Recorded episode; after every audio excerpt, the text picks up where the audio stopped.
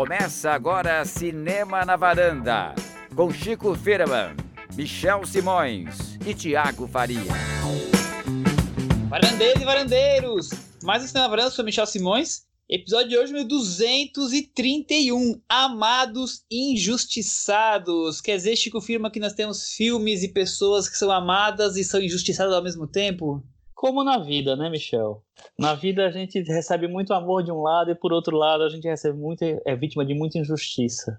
Então no cinema não podia ser diferente, né? Muito bem. Então, Thiago, nós vamos hoje aproveitar então a semana em que deveria valer o Festival de Cannes e discutir filmes injustiçados no passado, no presente. No presente não dá porque esse ano não tem, né? Sim, Michel, vamos falar sobre aqueles filmes que fizeram a nossa torcida no festival, mas que no final não chegaram lá. Muito bem, então. Bom, primeira coisa, essa, é, o festival está previsto para ser iniciado nessa quarta-feira, dia 13. É, e infelizmente, depois de muita novela, até demorou demais. O festival foi cancelado este ano. Eles estão planejando uma parceria com outros festivais e exibições especiais dentro de Toronto, Veneza. Estão bolando alguma coisa.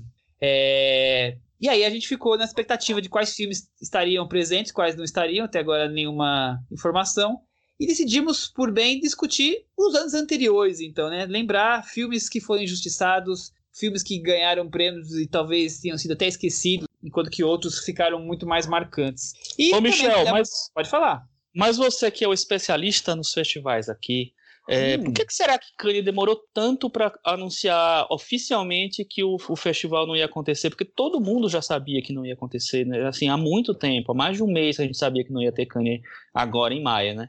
É, por que, que você acha que demorou tanto? Eu acho que eles não estavam querendo aceitar a derrota. É, mas aí complica, né? Aí fica parecendo o governo brasileiro.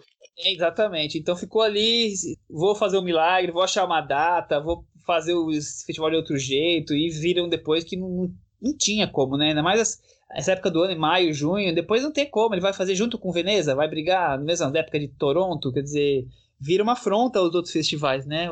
Não teve outra escapatória a não ser abandonar esse ano, como já aconteceu em 68, quando eles também não tiveram festival por conta do, das manifestações estudantis. É, mas aí foi uma, uma, uma, decisão mais de apoio, né? Dessa daqui eu acho que não tinha muito. É, não tinha muito como, era ou vai ou racha. Não tinha e, pra onde correr. É, eu não sei se vocês viram, hoje saiu uma notícia que o Paul Schrader, né? O diretor de vários filmes e, e é, roteirista do Taxi Driver falou, é, deu uma entrevista para não, não lembro qual foi o site exatamente, dizendo que sugerindo que o, a Netflix realizasse o Festival dos Festivais, unindo curadorias que viessem de Cannes, de Veneza, de Berlim, etc., de todos os grandes festivais, e fizessem lá um festival fechado na, na plataforma deles e tal o entrevistador perguntou, mas tem que ser lá na Netflix, não pode ser em outra? Não, ele falou, tem que ser lá porque tem que ser uma coisa grandiosa para poder é, criar o, o, o estigma do festival, né? o, o, o peso, dar, dar o peso de um festival grande de cinema. E para ele, só o serviço que bancou um filme de 200 milhões de dólares do Martin Scorsese conseguiria fazer isso. E foi a ideia dele. O que, é que vocês acham? Eu acho uma provocação, porque Kanye e Netflix não se dão muito bem, né? E aí, Thiago, o que você hum. pensa? Foi, foi uma provocação, mas é interessante, viu? Porque hoje a Netflix é, é a nossa praça pública, né? De cinema e série, é o, o serviço que todo mundo tem, é o mais acessível, né? No mundo todo e que une o mundo, então pensando num festival que seria bem acessível, bem popular, eu não vejo outro sistema com essa abrangência, não, viu? Teria que ser Netflix mesmo. É, até pela qualidade, né? É, Netflix a gente pode reclamar com relação a, ao acervo, mas é, funciona muito bem, né? É, e a Netflix realmente é a maior, ela tem 183 milhões de assinantes no mundo, e a Amazon Prime, que é a segunda, tem 100 milhões, ou seja, quase o dobro da segunda colocada. Bastante. É, pois é.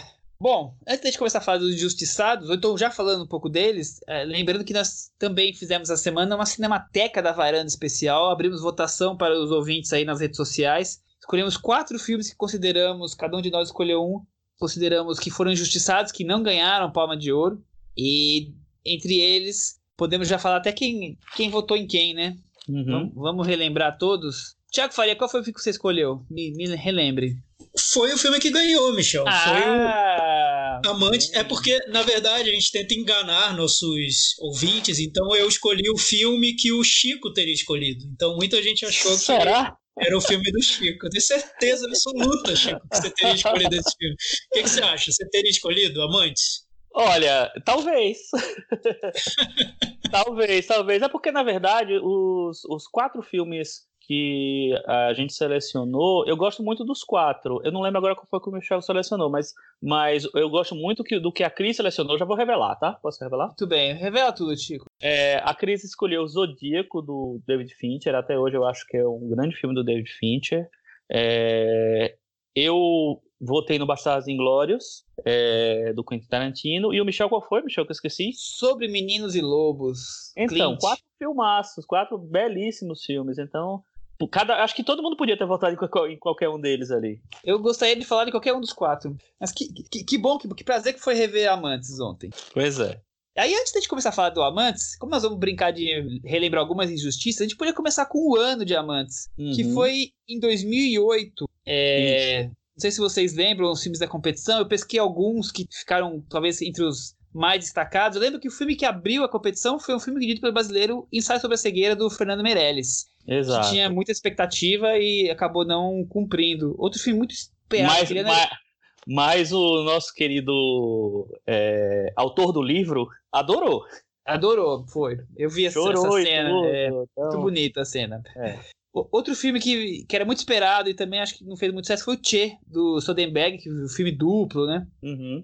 Aí Isso. tinha o nosso querido Amantes, outros filmes destacados, o Gomorra e o Divo, dois italianos que fizeram muito sucesso.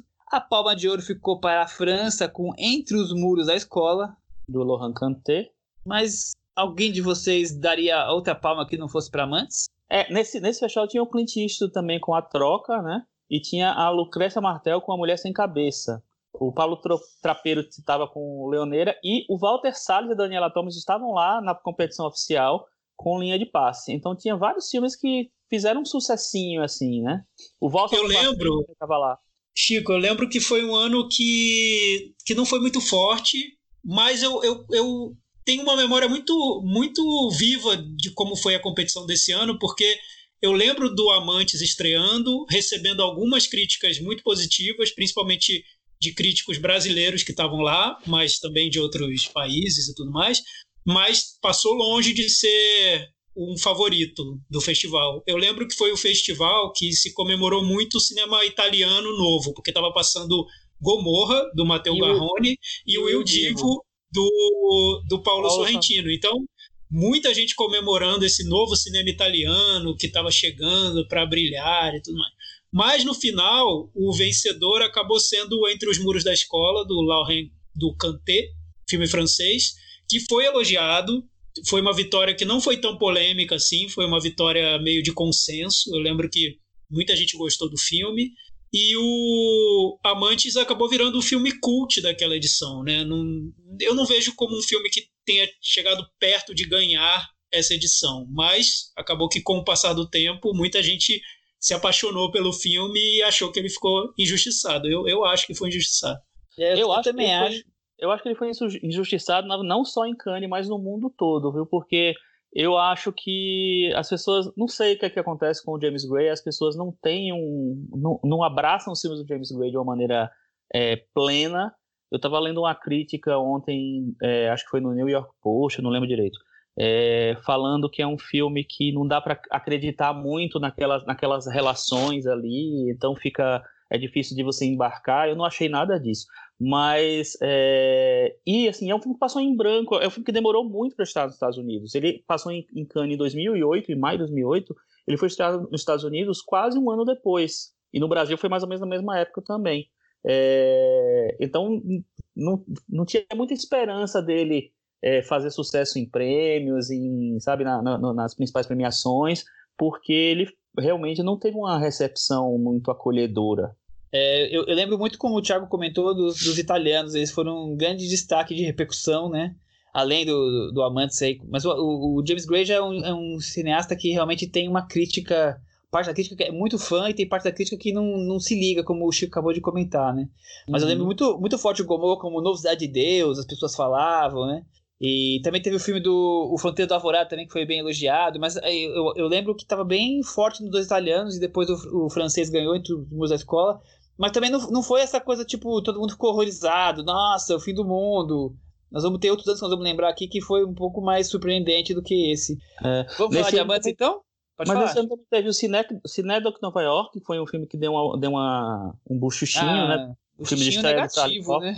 Não, mas teve gente que gostou e amou. Eu lembro que, o, o, se eu não me engano, o Roger Ebert adorou e botou na lista dos melhores do ano. E o Três Macacos, que fez um sucessinho também nos festivais mais, né? Um que eu gosto muito, que também passou em branco, né, foi o Um Conto de Natal, do Arnaud Desplechin. É, tem mais esse, é verdade. E Olha, tem o muito... Desculpa. tem o Sérgio, o, o, Chico vai, ele, o Chico vai falar todos os filmes de todos os anos. Vai ser bem Não. Tem, vários, tem vários filmes legais. Na, na, assim, tudo bem, nenhum que, que foi o grande filme, que, que era o parasita daquele ano, vamos dizer. Mas tem muito filme que né, teve algum, alguma conversa sobre. Vamos falar então do filme do James Gray? Vamos. Vamos lá. Amantes, então, um filme sobre um, é, rapaz. um rapaz, Leonard.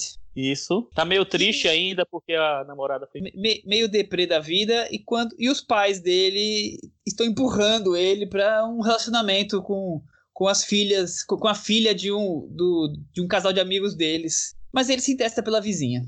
Boa, gostei.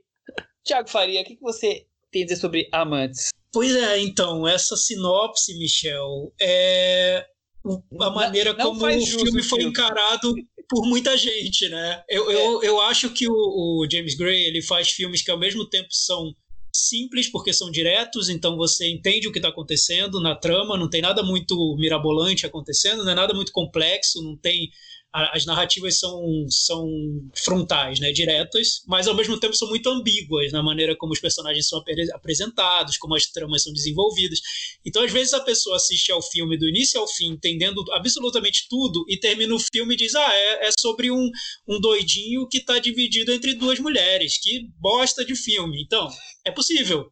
É possível. E acho que muita gente viu Amantes e saiu do filme com essa impressão. Viu a, imigrante e saiu do filme com a impressão de algo simples, porque o James Gray ele busca um cinema clássico de muita emoção, mas de que não vá ceder ao que seria a essas rupturas do cinema moderno, né? Ele volta para um cinema mais clássico. Só que o que eu acho que esse filme tem, que é muito forte, revendo eu, eu continuo achando, é tá na construção dos personagens e na maneira como ele vai apresentando aspectos do, dos personagens que são contraditórios ele não desmente nenhum desses aspectos e no final ele entrega relações totalmente ambíguas para o espectador decidir o que ele quer imaginar sobre aquilo que está acontecendo de uma maneira simples. Então, para mim, continua sendo um grande filme. Eu revi e interpretei o filme totalmente diferente da maneira como eu tinha interpretado quando eu vi pela primeira vez. Foi uma surpresa para mim. E continua. Para mim, é um filme quase perfeito na maneira como ele é apresentado. Tá tudo muito correto ali, tudo, tudo muito nos lugares certos. E ele é forte sendo, sendo um filme sem tantas complicações na maneira como ele se apresenta. É, eu acho que uma venda errada, viu, do filme. Desculpa. É, pode falar, pode falar. Porque, assim, é, eu não sei se foi o, a recepção inicial em Cannes que foi dúbia, que não foi é, tão agrada, agradável para o filme assim. É, e eu, eu acho que teve uma, uma venda de, demorada. Como o filme demorou muito para estar nos Estados Unidos, se você olhar na internet, tem dois posters do filme. Um pôster que é o mais famoso, que é o que está no IMDB e tal, ele é, é mais é, é, talvez mais fiel ao filme. Tem duas fotos, uma em cima com o, o Phoenix, e a, e a Gwyneth Paltrow e embaixo ele com a Vanessa Shaw. É, o outro parece que é uma comédia romântica é, de um homem dividido por duas mulheres, porque é, é ele com um terno que eu nem sei se ele usa no filme, assim, fazendo uma pose meio de galã, e elas meio é, do lado dele, uma meio quase puxando uma, um, ele para um lado e eu para o outro, sabe? As duas assim. Então eu acho que teve uma tentativa de venda, de venda do filme que talvez no desespero já da, da distribuidora achando que não ia o filme não ia acontecer, é, que foi meio complexada. Mas vai, Cris, é você. Cris, qual a sua opinião desse triângulo amoroso aí de algumas pessoas perturbadas e reprimidas? Eu acho que o, o filme tenta buscar mesmo, de alguma forma, essa simplicidade, né? Até, até no título, né? Nos dois títulos, Amantes to Lovers, ele tenta ir em busca de, um, de uma simplicidade é, em. Como é que eu posso dizer? No, no exterior, porque no interior ele tá guardando essa construção tão complexa dos personagens, né? E com certeza, se isso não fosse bem construído, eu não ia ter sobrevivido ao filme, porque para mim tem duas das pessoas mais chatas de Hollywood, que é o Joaquin Phoenix e a Gwyneth Paltrow. Então, se, se a construção dos personagens deles e, e, da trama não fosse interessante, acho que eu não ia ter, não ia ter durado muito tempo. Porque você assistindo Amantes, você vai, você vai vendo, né, que era só o começo do, do Joaquim Fênix perdendo completamente o, o, controle, né? Era ali. Eu, começo nada, já estava caminhando para isso, né? Já tinha caminhado alguns passos para isso. Mas é, é, é, tudo muito bem. É, como é que eu posso dizer? Amarrado, construído, como as coisas vão se evoluindo, como, como o personagem do Joaquim Phoenix vai é, enxergando as coisas como o que aparentemente é, é só um cara que tá paquerando duas moças ao mesmo tempo, como nada é, é preto no branco, né? Como é, os sentimentos da, das pessoas podem ir, ir mudando e, e, ter, e, não só mudar, mas assim, mais que isso, ter nuances, né? Então eu acho que é isso que é o mais, o mais rico do filme. Eu adoro essa palavra que você usou, Cris, nuances. Para mim, é, representa muito do filme. A quantidade de nuances que ele traz, é, a maneira com que o Joaquim Phoenix interpreta as diferentes situações e as nuances que ele traz para cada uma delas. Somente quando ele tá ou com, com a Gwyneth Paltrow ou com... Eu esqueci o nome da, da moça judia. Vanessa Shaw. Vanessa Shaw. Eu, eu acho que, que é uma interpretação tanto dele, mas principalmente do, do, do, James Gray, de trazer esses sentimentos, assim, de captar eles com todas essas nuances, com todas essas diferenças, que é, é assim, de uma sensibilidade impressionante. É, eu acho que ele tem uma, uma maneira muito sofisticada de apresentar é, o emocional dos personagens. Porque, assim, a gente, no, em qualquer tipo de filme, não, não é só nos filmes mais simples, nas comédias românticas, não. A gente tá, é, tá tem, tem se acostumado, se acostumou a um personagem ser exatamente uma coisa. E aí você segue com aquele personagem e ele, é, a partir da, da, daquele, daquela premissa que você tem dele, você, é, o filme vai, vai se desenvolvendo, as situações vão ficando mais é, meio óbvias e tal. E, nesse filme, os personagens são muito complexos. O, o do Joaquin Phoenix, com certeza, é o mais complexo, mas eu acho que os outros também. Então, esse filme eu acho que ele discute um, umas questões muito profundas sobre é, o que é exatamente o amor, né? O amor é você se encantou por uma pessoa e você vai conhecendo, você vai se cada vez mais se envolvendo, se apaixonando e tal. Ou o amor também é uma maneira de você é, pode surgir de quando você está tá precisando ocupar algum, algum vazio que você tem. Eu acho que o personagem está muito nesse momento, né? Um personagem que é, já tentou se matar, que tem, que tem uma instabilidade emocional que fica muito flagrante já nos, nos primeiros momentos do filme. É, e eu acho que o, o, James Gray dá tanta humanidade para esse personagem, dá, e, e, o, e, o, Joaquin Phoenix, para mim, no grande papel da vida dele, eu acho que não, ele não conseguiu chegar no nível que ele chega nesse filme é, outras vezes porque tudo é muito sutil e muito complexo e muito rico. É, eles dão juntos é, sei lá, tanto, tanta humanidade pro personagem, tantas nuances, como a Cris falou, é, que para mim o filme é, é, surpreendente o tempo inteiro. Eu fico muito interessado em sempre entender o que está acontecendo, por mais que quase nada esteja acontecendo. É o, o, o Thiago, é, amor é fogo e paixão ou é paz e serenidade? Acho que tudo isso ao mesmo tempo. Talvez, depende do seu ponto de vista. É um filme sobre a sensação, como você filma essa sensação do, do amor, né, do, da idealização, da fantasia. É, e eu, eu, acho que o filme mostra isso bem no personagem do, do Joaquim Phoenix. Acho que a gente pode falar sobre a trama porque o filme já passou na, na sessão da tarde. Na sessão da tarde, tela quente, já está liberado. Então, é, porque o personagem do Joaquim Phoenix, ele tá traumatizado, né?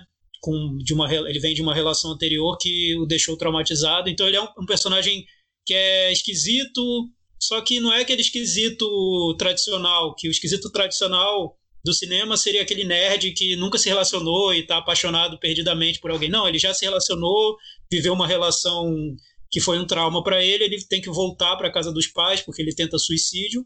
E aí, nessa volta para a casa dos pais, ele co começa a, a, se apaixonar por essa vizinha que representa para ele uma fantasia, né?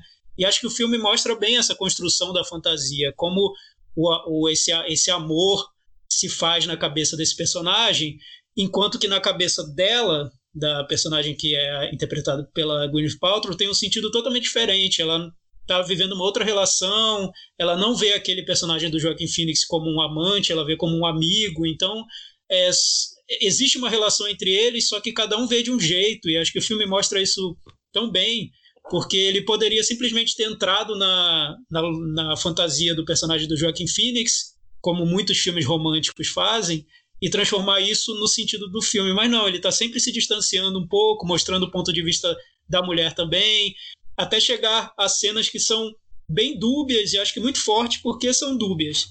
Por exemplo, uma cena que é o encontro dos dois no, no teto, no topo do prédio, que é quando o personagem do Joaquim Phoenix vai tentar avançar e mostrar que ama a personagem da, da Gwyneth Paltrow e ela tentando resistir, mostrando que também não gosta tanto, aquela cena tem uma força enorme porque mostra que cada um está vivendo uma sensação diferente dentro daquela relação, né?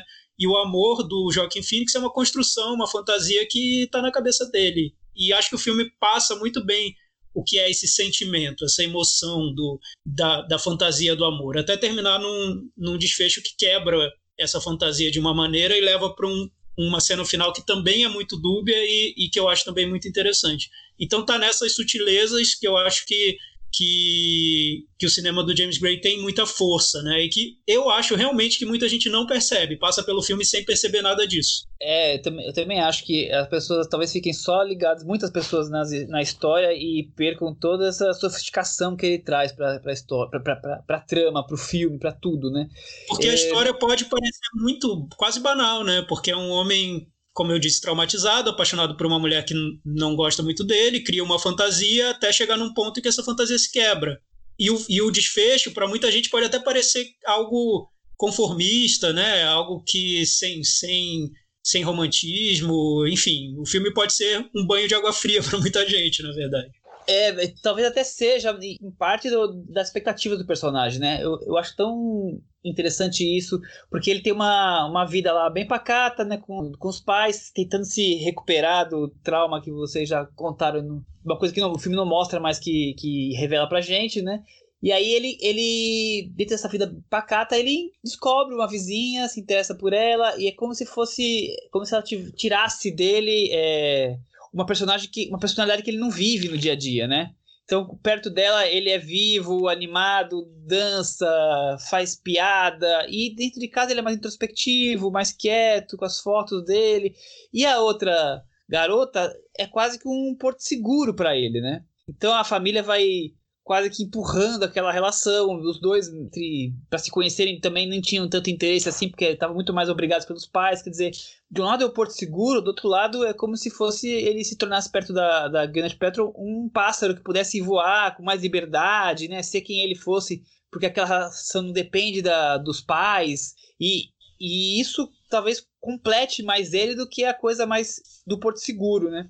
E o filme consegue trazer é, essa dubiedade aqui nesse personagem até esse momento que o, Thiago falou aí, de, que parece não ser um momento romântico, e, mas é, eu resumiria com nem todas as histórias de amor são pontuadas por música pop doce, né? Quer dizer, ali tá se criando um outro tipo de, de história de amor que talvez menos ligada à paixão, muito mais ligada à serenidade, talvez é uma coisa mais, mais factível. Aquele amor talvez é, não fosse possível, porque a personagem tem seus da grande perto tem seus problemas, as suas dificuldades, é perturbada do jeito dela, né? Então, eu acho que o filme é tão complexo como o Chico falou, tem tanta complexidade em todos os personagens, em tudo, as relações entre eles. O que eu acho mais mais interessante para mim, mais é, que me pega muito no filme, é que num filme mais mais tradicional é, existe sempre uma é, uma, uma verdade, vamos dizer assim.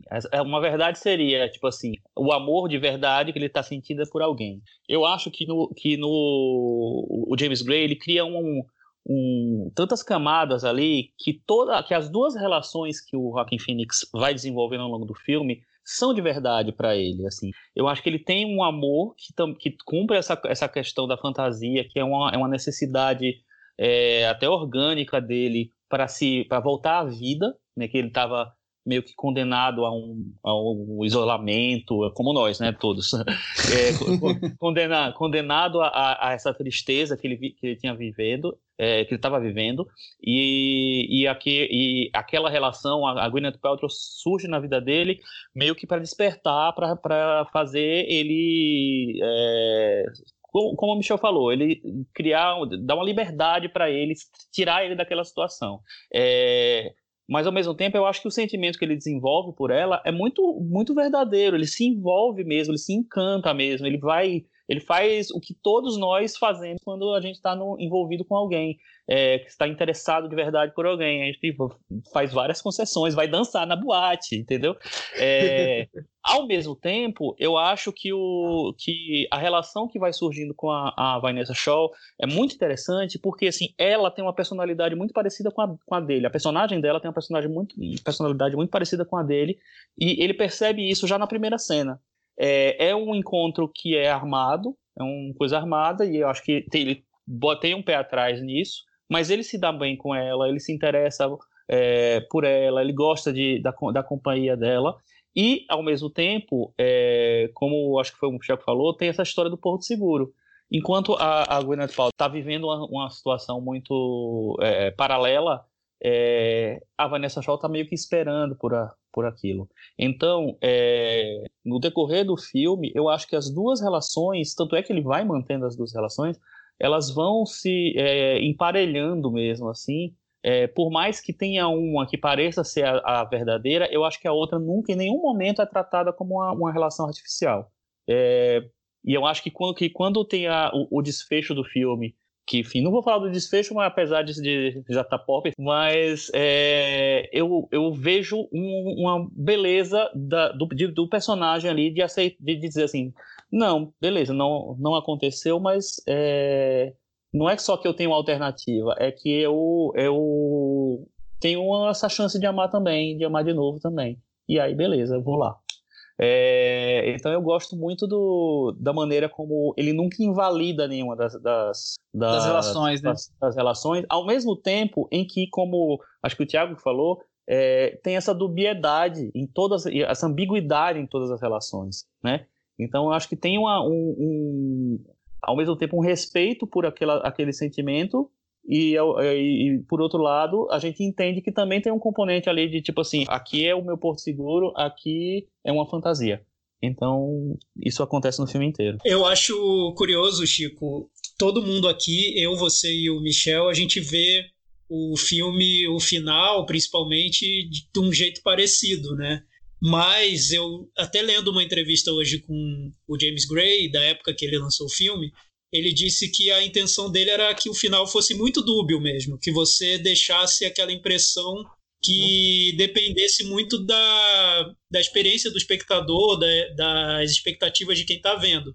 Então você pode considerar o personagem como um covarde que decidiu é, deixar as fantasias dele de lado para se adequar à sociedade, e esse final seria muito melancólico, né? Porque aceitou a, aquela realidade que talvez para ele fosse tão menor, enquanto que para outros espectadores poderia representar uma certa maturidade desse personagem que que vê a vida, passa a ver a vida de uma maneira mais realista, mais pé no chão.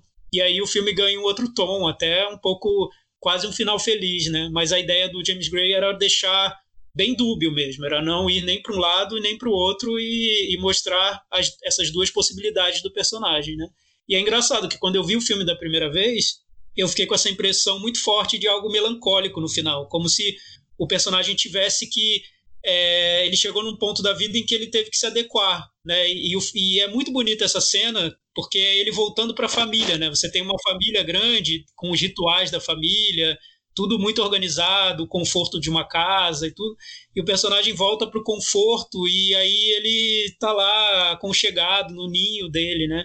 Enquanto que a personagem da Gwyneth Paltrow representa o caos, né? O imprevisível. Você se joga numa aventura e tudo mais. Adrenalina, né? Exato. E, e, enquanto que hoje eu já vi um pouco diferente, como se o personagem que se apaixonou pela Gwyneth Paltrow ele tivesse ele fosse um personagem ainda preso em fantasias inconsequentes, que não dariam em nada, porque no fim das contas a personagem da Gwyneth Paltrow não tinha nenhuma intenção em relação a ele. Ele era, o, era aquele intervalo né, da vida dela. Enquanto o amante dela estava se decidindo, ela teve uma relação com o personagem do Joaquim Phoenix. Então, hoje eu vi o filme, o final, de um jeito mais simpático, assim, ah, ele, ele soube agora encarar um pouco a vida com um certo realismo e isso é bom. Mas é interessante como com uma idade eu vi o filme de um jeito e hoje eu vi o filme de outro jeito. É, mas eu acho que no fim das contas. É, mas eu acho que no fim das contas o James Gray quis fazer dúbio mesmo. E acho que isso é bonito no filme, né? É, é totalmente dúbio. Você encara do jeito que como o seu olhar vai encarar, né? Eu acho que as duas possibilidades são possíveis. Você encarar é. como um final melancólico, como um final mais realista e positivo. Eu acho que na verdade são, eu, exatamente, eu acho que para mim são as duas coisas juntas, assim, inclusive, porque é, é muito. A gente fica cobrando muito uma, uma coisa, uma resposta exata, imediata, matemática para as coisas, mas às vezes não tem. Então, para mim, ali tem, tem o sentimento envolvido e ao mesmo tempo tem aquela coisa assim, foi o que sobrou para mim. É, mas o que sobrou para mim é uma coisa que eu quero também, eu gosto também, e tem existe carinho envolvido também. É, então eu acho que tem uma é, é, é, muito complexo isso realmente assim. E eu acho que entendo, eu acho que isso afasta um público maior, é um público que não vai ver o filme e não vai ficar, não, não, não vai ter a catarse que, que, que queria né? Ao mesmo tempo, eu acho que a personagem da, da Gwyneth Paltrow, como vocês falaram, ela representa o caos, mas, assim, também é um caos que eu acho que é um, quase um ativador dele, né? Um, um, vou te, é, um momento, vou sair da fossa. É, eu, eu acho que é um caos é que ele precisa. Exatamente. É isso, mas, mas também é um pouco é um pouco do tipo ela tá dando espaço para ele ser o, o que ele também gostaria de ser e não consegue, né? Eu sinto isso, assim, ele queria ter uma, uma personalidade que ele só consegue é, se envaidecer dela perto, perto da Gwyneth Paltrow, como se ele precisasse desse, desse trampolim, sabe? para ser uma pessoa extrovertida, animada, e, e ali ele, com esse empurrãozinho, ele consegue ser essa pessoa. No dia, no dia a dia ele não consegue. Eu vi um terceiro, terceiro não sei, talvez seja um mix dessas visões sobre o final, mas pode ser que seja um terceiro caminho em relação a essa visão final é, que eu acho que se dá muito naquele momento em que ele está na praia e que ele acaba de, de jogar na areia o anel de noivado que ele ia dar para a personagem da Gwyneth Paltrow. É, eu acho que ele tem aquela sensação assim, é, transferindo para os objetos, né? Eu ia dar esse presente para alguém que eu estava idealizando e que não me quer. De repente ele olha, ele lembra da luva. E aí ele percebe que tem alguém que idealiza ele também que é uma pessoa que também uhum. de, que deu um presente para ele e que até faz uma ela, ela, idealiza ele de alguma forma porque tem aquele momento quando eles se conhecem que ela fala assim ai eu achei muito bonito quando eu vi você dançando com a sua mãe dentro da lavanderia então eu acho que é uma forma também dele se dar o, o, ao luxo de poder estar tá no papel da pessoa idealizada poder trocar de, de lugar com a Gwyneth Paltrow de alguma forma ele idealizava aquela mulher tanto, ele resolve ser a pessoa que está sendo idealizada por outra pessoa, pelo menos por um momento, pelo menos para ir em busca desse, desse conforto depois de tudo que aconteceu. Então, assim, também acho que dá para se olhar por esse lado. É uma bela interpretação. Eu achei muito bom, eu... gostei muito é. também. Mas, mas eu acho super triste, muito triste. Eu, eu, a, nossa ombudsman, Ale Marucci, ela viu o filme pela primeira vez agora, né? E uhum. a reação dela foi.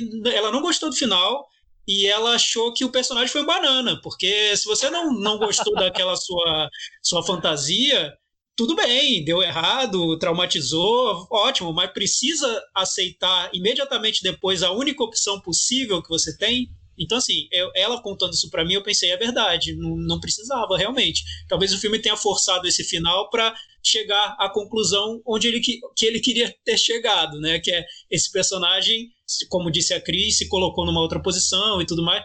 Só que é, não sei se foi uma saída também que pode ser considerada por alguns espectadores como para o personagem uma saída fácil também, né? Você é, depois de sofrer um segundo trauma, você se volta pro, pro conforto que você tinha e tá tudo bem e, e segue a vida e porque no fim, no fim das contas pode ser um novo caso de amor impossível, porque talvez ele nunca consiga amar aquela mulher da maneira como ele amaria a Gwyneth Paltrow ou outra que ele encontrasse outro dia, enfim é complicado. Acho que é um final que realmente abre muitos Muitas caminhos opções, de interpretação.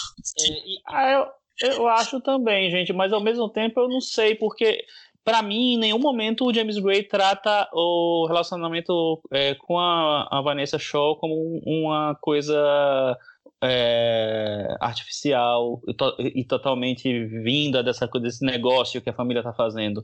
É, mas, eu, tipo, eu não sei, eu não sei eu... se é artificial, só, só te interrompendo, não sei se é artificial, mas você não. Eu, eu senti o filme inteiro, ainda mais revendo, que é muito ela querendo o relacionamento e não ele. E ela não, se aproveita não, das brechas que ele dá. Eu concordo, mas às vezes você não, não tem isso, às vezes, de você estar tá vivendo uma situação, de repente tem uma outra coisa ali que está na sua cara que você não percebe. Sabe? Eu não sei, eu acho que. que para mim, o grande, o grande é, negócio desse filme é que ele, ele não dá respostas claras para você, ele não dá é, situações claras para você. Tudo é nebuloso, tudo tem nuances, tem meandros, tem várias coisas. Então, é, não é simplesmente assim, ah, beleza, terminei e vou ficar com a outra porque ela gosta de mim e, vai, e, e também vai ser já vou arrumar todo o negócio da família, vou, vou fazer uma coisa funcional, vou casar, casamento arranjado. É, eu acho que não é, que, que o, o caminho até que a gente teve durante todo o filme não leva para uma, uma coisa tão simples. Eu acho que você tem muitos elementos envolvidos ali. E esse, essa visão que a Cris colocou eu achei muito boa.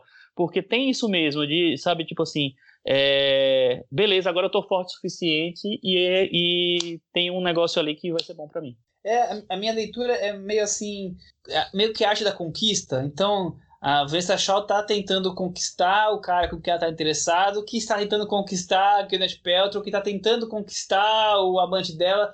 É, todos isso são relações que existem em diferentes dimensões, mas você conquistar integralmente a pessoa a ponto de, de a, da relação ser 100% segura e do jeito que a pessoa, que a pessoa quer, ali tá tá tudo meio ainda deformado, todo mundo se tentando conseguir o, o objetivo, sabe? Eu, eu, vejo dessa forma. Então aí cada um tá usando, usando a sua tática. Uma, uma fica ligando, querendo ir no cinema, a, a outra que tá louca pelo que o, que o amante largue da, da esposa, sabe? E cada um vai usando as ferramentas que tem para tentar conseguir o objetivo amoroso que deseja. E aí vai se. A coisa vai se, se formando. Eu eu não, nem consigo achar que tenha muita deslealdade nessas relações, porque é, tem alguma, mas é, é, é, tanto no começo ali e talvez há tanta pressão de outros lados para que as, as, relações se formem e ainda estão em cima de uma areia movediça, que as coisas vão aos poucos se, se ajeitando. Mas eu acho que o que o Chico falou é interessante, né? De sentido assim, em nenhum momento você fica achando que ele não gosta da personagem da família judia, né? A, a sensação no começo do filme é até que que aquilo poderia se desenvolver se você não tem uma, essa, esse aparecimento da personagem da Gwyneth Paltrow, né? E outra coisa que eu esqueci de falar, que estava ali no raciocínio do Tiago, mas que aí agora me veio, é a participação da Isabela Rossellini ao longo do filme. Ela tá bem e tal, é, mas aí eu falo assim, mas eu acho que ainda vai ter aquele momento cena do Oscar, né? E tem uma grande cena dela, né? Que é o momento Sim, em que ela meio que se despede do, do personagem do Joaquim Phoenix. E assim, aí você. Pra mim é aquele momento, ah, agora eu entendi porque que era ela que tava aqui esse tempo todo, não era só uma atriz com cara de figurante, sabe? Eu falei, ah, entendi por que, que era a Isabela Rossellini. E é, eu tava esperando aquela... a gente trazer esse assunto, porque eu acho que é tão importante esse assunto, porque é, é a coisa o Joaquim fez aquele filho que tá ali meio obrigado a estar tá com os pais pela situação dele anterior, né? O, tentativa de suicídio. Ele se sente ali totalmente deslocado da, daquela família do dia a dia, mas ele vai aceitando e, e vai sendo obrigado a aceitar a pressão dos pais para namorar a menina judia tudo mais. E ali tem uma reconciliação, quer dizer, ali tem uma, uma mãe que tava o tempo inteiro aparentemente super protetora, você tem sempre a visão, pelo menos eu tinha essa visão, de que a mãe ia exigir que ele seguisse um caminho, e ela, na verdade, tá querendo que ele seja feliz, né? Simplesmente isso. É, eu acho que, que naquele momento a, a mãe entende ali que, que ele precisa fazer aquele movimento, entendeu? E essa cena realmente é muito bonita, muito bonita. Aliás, esse filme é, é a terceira vez que eu vejo. Eu vi, é a primeira vez que eu vi, eu vi ele baixado, porque o filme não tinha previsão de lançamento no Brasil. Aí ele apareceu na internet e eu baixei e assisti em casa, adorei, amei, achei incrível. No ano seguinte, eles resolve, resolveram lançar o filme. Lançaram atrasado, mais de um ano depois. É, e eu fui rever, fui ver no cinema. E fiquei encantado de novo pelo filme. Achei lindo, maravilhoso e incrível. Isso deve ter sido em 2009, se eu não me engano, ou 2010, não sei. Ou seja, fazia 10 anos que não via o filme, pelo menos. É... E eu fiquei encantado do começo ao fim de novo. Eu acho que é um filme é, muito rico, é um filme muito bonito, é um filme é, sobre como o amor é complexo, como a, a nossa cabeça é complexa e, é, e, que, se, que se recusa a dar essas respostas fáceis que eu já falei. É, e que tem todas essas nuances que a gente discutiu. Eu acho que é um filme muito profundo, assim. E eu percebi, e assim, aí dessa vez, eu percebi muito coisas que eu ficava muito focado no personagem do, do Joaquin Phoenix, em como ele está incrível no filme, continuo achando, mas nesse, né, nessa revisão eu prestei muita atenção nas, nas personagens das mulheres. Ah, eu acho que a Gwyneth Paltrow está muito bem, uma das poucas vezes que eu vi ela tão bem, é, e acho que a Isabela Rossellini tem um papel muito pequeno, mas tem uma beleza aquele papel, sabe? Uma, uma, uma força e uma, e uma funcionalidade dentro do filme, dentro da dinâmica do filme, que é impressionante. Assim, eu gostei demais da, da das duas nessa revisão.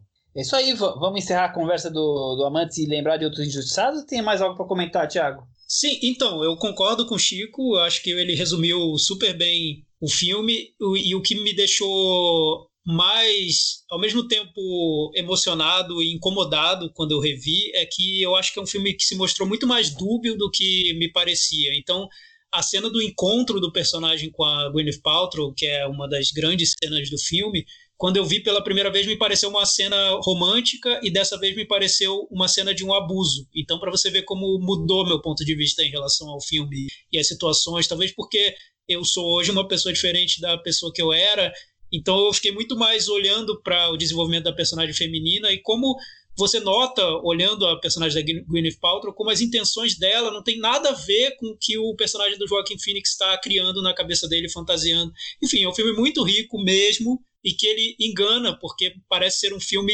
muito direto, muito quase unidimensional, quando na verdade ele tem tantas camadas, ele vai se revelando. Eu acho que se eu assistir a esse filme daqui a 10, 20 anos, eu vou ver um filme totalmente diferente. É, também concordo plenamente. Meta varanda? Meta varanda, aqui não tem meta varanda. Pra... Clássico. Boa, boa, boa. Tem, tem, nota. James Gray não merece nota. É ah, assim. sabe, uma curiosidade. Palma. Agora revendo, revendo o filme, eu acho que eu fui naquele restaurante que ele toma café ou sei lá o que com a Vanessa Shaw já perto do final. Você é chique, é, que é, na, é, não, porque aquilo ali é, na, é na, em Brighton Beach, né? Que é, é eu lembro que eu há dois anos eu fui na é, para Nova York, fui nas férias e eu, eu fiz uma coisa Warriors, fui de metrô até é, esqueci o nome daquela, daquela coisa lá que tem na praia, esqueci. Enfim, e aí fui caminhando até chegar em, em Brighton Beach e comi num restaurante russo. Então eu tô achando que é aquele, viu? Não consegui identificar ainda. Se alguém souber, me fala, por favor. Manda aí mensagem para mim. Muito bem. É... Tiago, você tem algum ano especial que você lembra de algum filme que você considere injustiçado? Aquele Olha, prêmio que você fala, não acredito que esse filme não ganhou e ganhou este. Eu acho que o Festival de Cannes tá cheio de injustiças, algumas enormes, e pesquisando a história do festival, é, são tantos casos que você fica até meio perdido. Assim, eu fui lá no iníciozinho para ver situações curiosas, né? E aí eu já para começar, eu me perguntei o que estava acontecendo no ano em que o Brasil ganhou. Porque em 1962 o Brasil ganhou com Pagador de Promessas, né, o Festival de Cannes grande momento para nossa cinematografia, parabéns, Brasil e tal. Mas olha só os filmes que perderam. Conta pra gente. O, Bra o Brasil ganhou do Cléo das 5 às 7, da Guiné Vardar, ganhou de O Eclipse, do Antonioni, ganhou de O Anjo Exterminador, do Buñuel. Aí matou de vez. Julgamento de Joana Dark, do Bresson. Os Inocentes, que eu acho um filme maravilhoso. Então, seguinte, tudo bem, a gente torce pelo Brasil, é bom o Brasil ganhar, sempre é legal, a gente faz a torcida verde e amarela, mas acho que, sei lá, 10 minutos de O Eclipse são melhores que todo Pagador de Promessas e 5 minutos de O Anjo Terminador, você pode jogar o Pagador de Promessas na, na lata de lixo da história sem problema nenhum. Que assim, é foi uma grande, uma grande injustiça o ano de Eu- 1962. Olha, eu Não, acho, eu acho legal ano o Pagador de Promessas. 35 É um filme bem interessante. Agora, ele não chega nem aos pés de nenhum desses que você falou. E eu ainda incluiria o Advise and Consent, que eu esqueci o nome em português. Ah, maravilhoso esse filme. Que é Incrível. maravilhoso. Eu vi recentemente também o Plácido, que é um filme espanhol incrível também, tá, tava na seleção. E um dos meus filmes favoritos, que eu até revi esses dias, é Um Gosto de Mel, do Tony Richardson, eu acho maravilhoso também. Então, Pagando de Promessas realmente, assim, é legal. É uma injustiça. Mas, Eu, eu tenho não. certeza que, que primeiro, fala-se muito que houve uma, uma indefinição muito grande é, neste ano. O júri pisava para um lado para o outro, não conseguia decidir. Mas eu também acho que deve ter muita coisa ligada com o cinema brasileiro que estava muito forte naquela época, né? É, se você olhar os, os anos 60, tem às vezes dois filmes brasileiros na competição de Cannes, o que hoje em dia a gente reza para ter um ano cada. Se não for o Cleber Filho hoje em dia, nem tem quase, né? E o Walter Salles. Então, é, talvez tenha isso, mas eu, também acho que ficou tanta indefinição em qual escolher, Cleo ou de Terminador, qualquer um desses, que acabaram escolhendo um, um, um de. Como é que eu vou dizer? De consenso. É, Era é, tanto, era tanto filme bom que ganhou o, o Ken Loach, foi O- isso, né, bicho? Nós vamos chegar daqui a pouco nesses casos. E- Mas, é- então, mas aí falando em Brasil, aí eu fui lembrar do filme quase brasileiro que ganhou um pouco antes, em 1959, o Orfeu Negro, que não é brasileiro, foi, foi dirigido, mas foi, foi feito aqui no Brasil, sobre o Brasil e tudo mais, ganhou o Festival de Cannes em 1959. Então aí seria um quase representante do país, mas olha só os filmes que perderam: Os Incompreendidos do Truffaut, Hiroshima Mon Amour do Alain René e o Nazarim do Buñuel, que eu também acho maravilhoso. Então, enfim, outra injustiça enorme do Festival de Cannes. Muito bem. É, só só para não, não que seja justiça, mas só para explicar um pouco do que eu falei com relação ao cinema brasileiro, em 64 ganhou os Guarda-Chuvas do Amor, volto a falar, não é injustiça, e, e tinha Deus e o Diabo na Terra do Sol e Vidas Secas na competição, os dois. Você vê ele como o cinema brasileiro tava ali muito rico, mas a gente vai falar aqui hoje de injustiça, não de cinema brasileiro. Eu até acho que, que, que eles premiaram antes do, do cinema brasileiro explodir, viu? O Pagador de Promessas, porque foi Talvez. logo depois que, que, isso- que ele explodiu, né? Com o Glauber. Quer dizer, a partir do que o Pagador de Promessas ele explodiu, né? A partir dessa vitória, inclusive. Então talvez o Kanye tenha sido é, o estopim para o cinema novo é, explodir de vez Explodir. e, e tal. É, e fazendo aqui, corrigindo uma injustiça minha com o cinema brasileiro agora, que eu fui pegar os exemplos mais, enfim, complicados, né? Eu acho que no ano do Guarda-Chuvas do Amor, que é um dos meus filmes preferidos da vida, ganhou o Festival de Cannes, eu acho que, historicamente, o Deus e o Diabo na Terra do Sol teria feito sentido se tivesse ganho. Ah, sem Não- dúvida nenhuma. É, não sei se dá pra dizer que é uma injustiça, mas, pô, ali é o filme brasileiro que poderia ter ganho, em 1964. Provavelmente não ganhou porque foi dois anos depois do Padrão de Promessa. Não, e eu acho que também tem uma coisa a mais, é, é, e isso com certeza, mas também tem uma, uma coisa a mais, é que a gente, é, o, e- o peso que a gente dá para esses filmes hoje, eles ganharam com o tempo, né? Eles ganharam com as décadas. E é, não que eles não fossem bons naquela época, mas assim, é, é hoje que a gente entende a dimensão de certos filmes, né? Hoje, depois de tanto tempo, depois das influências que a gente viu que, ele, que o filme teve, do, do, do marco histórico que ele foi, é, muitas vezes a gente não tem isso, né? É, posso puxar um ano aí, Michel? Puxa, por favor, um ano.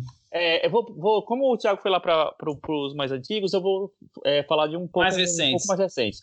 É, 2004 foi um ano que todo mundo estava muito, com muita expectativa, Hum. porque o presidente do júri era o Quentin Tarantino. E aí, Agora vai, hein? Assim, Poxa, agora vai, legal, legal, vamos ver. E aí, naquela competição, a gente tinha 2046 do Wong Kar Wai, Clean do Olivier Assayas, a gente tinha é, é, Mal dos Trópicos do Apichatpong e tinha a Menina Santa da Lucrécia Martel. Ou seja, Ninguém Old Boy, saber Old tinha Boy. Old Boy também e Menina- Ninguém Pode Saber. Ou seja, dava para tirar para vários lados e ia ser um tiro interessante, ente- entendeu? E quem ganhou? Quem que o Quentin Tarantino quis? Ele achou mais interessante provocar o Bush, que era presidente dos Estados Unidos na época. E quem ganhou foi Fahrenheit 11 de setembro, do Michael Moore, que hoje está na lata de lixo da história. Então. Cris, alguém lembra de Fahrenheit?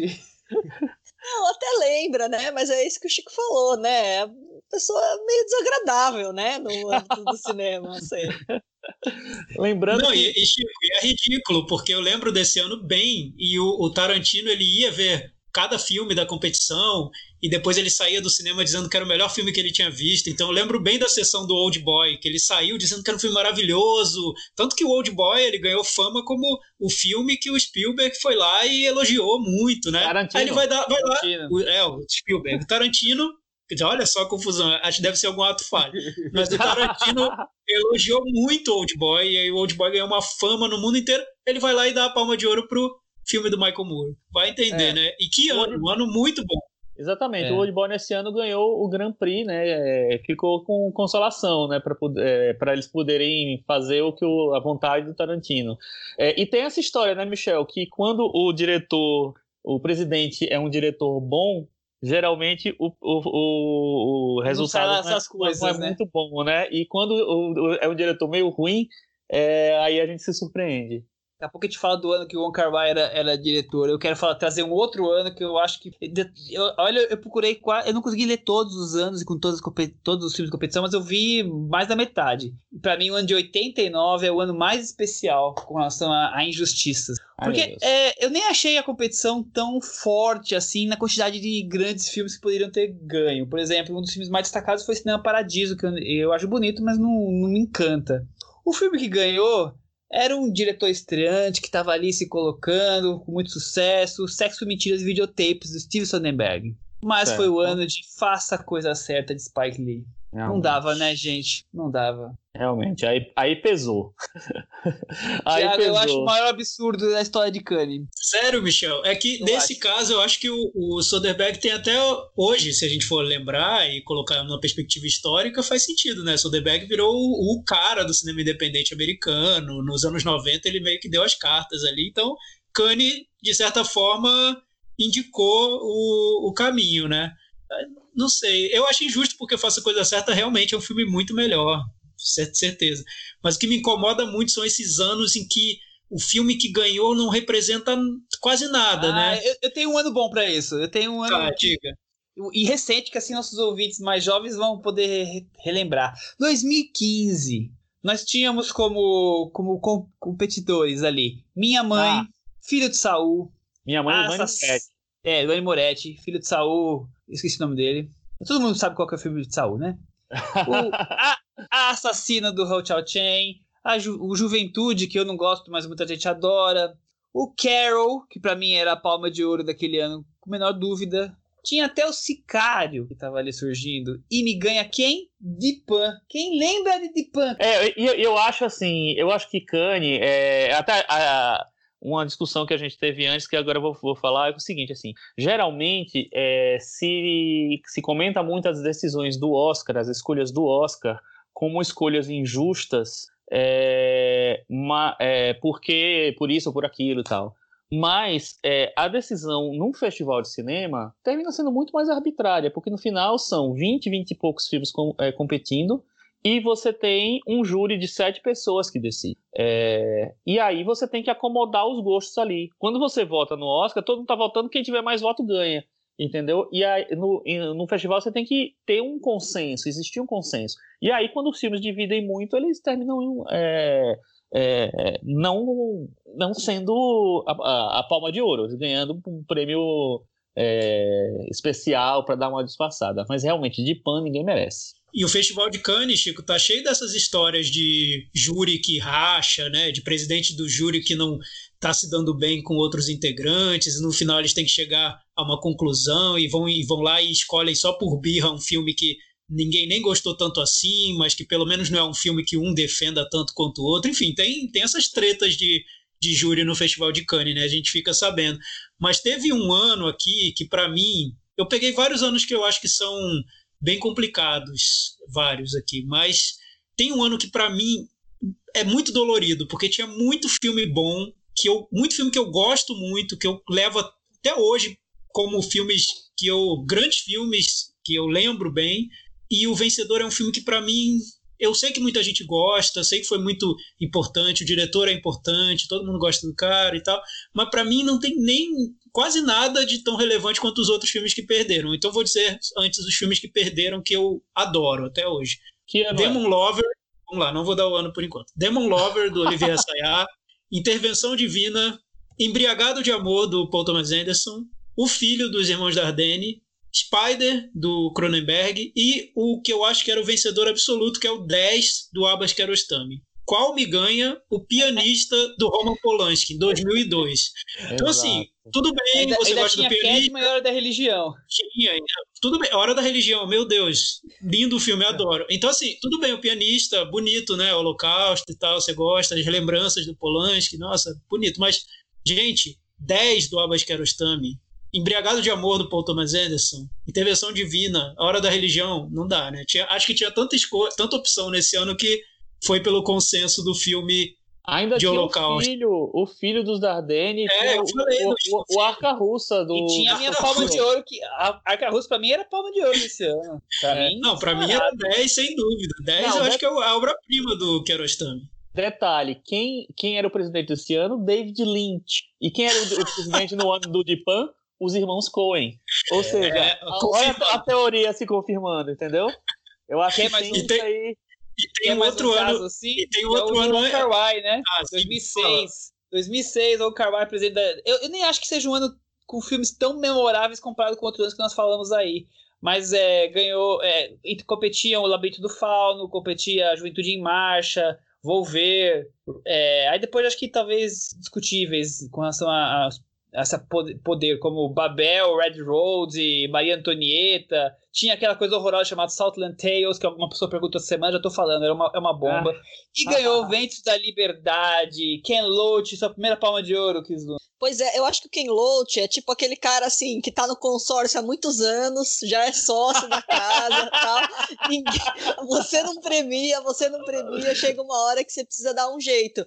Eu acho que ele, esse critério foi utilizado naquele ano, no ano polêmico em que eh, ganhou o El Daniel Blake, que também tínhamos outros candidatos talvez bem mais interessantes, mas como é que dizer, que, que criavam mais buzz e o Daniel Blake pareceu uma escolha assim segura no sentido de que vamos dar para um filme politizado, para um diretor respeitado e tal, mas que não era necessariamente o, o que estava todo mundo realmente achando que era mais inovador, né? Foi o, filme Era de- foi o era ano um- de Aquarius, ela e Tony Erdmann. E foi, foi um- uma escolha meio pianista, né? Acho que bem, bem por aí, né? Eu, eu gosto do pianista, mas eu acho uma escolha tão preguiçosa. Comparado, Gente, com, eu- comparado com o que tinha disponível na, na competição. Eu acho tão preguiçoso. Eu lembro muito do- da, da, da sessão que eu vi o pianista. Eu vi o pianista na Mostra do Cinema de São Paulo. É, assisti, saí do, do filme e disse assim, gente, que decepção. Porque, poxa, o Roman Polanski é um diretor tão interessante, cheio de nuances, cheio de, sabe, é, de, de ousadias, fez vários filmes de gênero, fez várias coisas, aí ele me vem com um filme quadrado desse, um filme acadêmico desse, enfim, é, naquela época eu vi que eu nem era tão criterioso assim, vamos dizer. Mas aí eu achei, sei lá, eu, eu acho que é exatamente isso, é muito preguiçoso. Você vai no, no ah, é importante, passa uma, uma coisa legal, sabe? Passa uma mensagem boa. Ah, não dá, não, desculpa, não dá.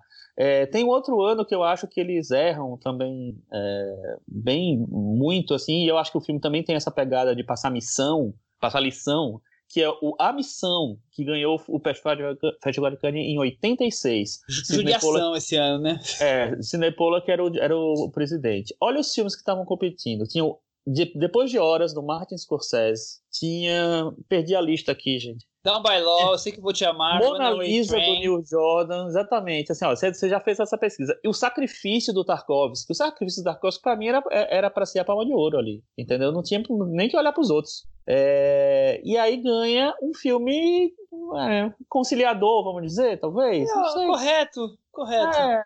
Eu acho que ninguém lembra mais, sabe? Que não ficou mesmo. É, é difícil. Ou Chico, ou ficou porque ganhou, né? Aquele filme que ficou porque ganhou, aí as pessoas voltam pra ver e se decepcionam, porque, É. nossa, e porque Falou ganhou, tudo, né? Thiago.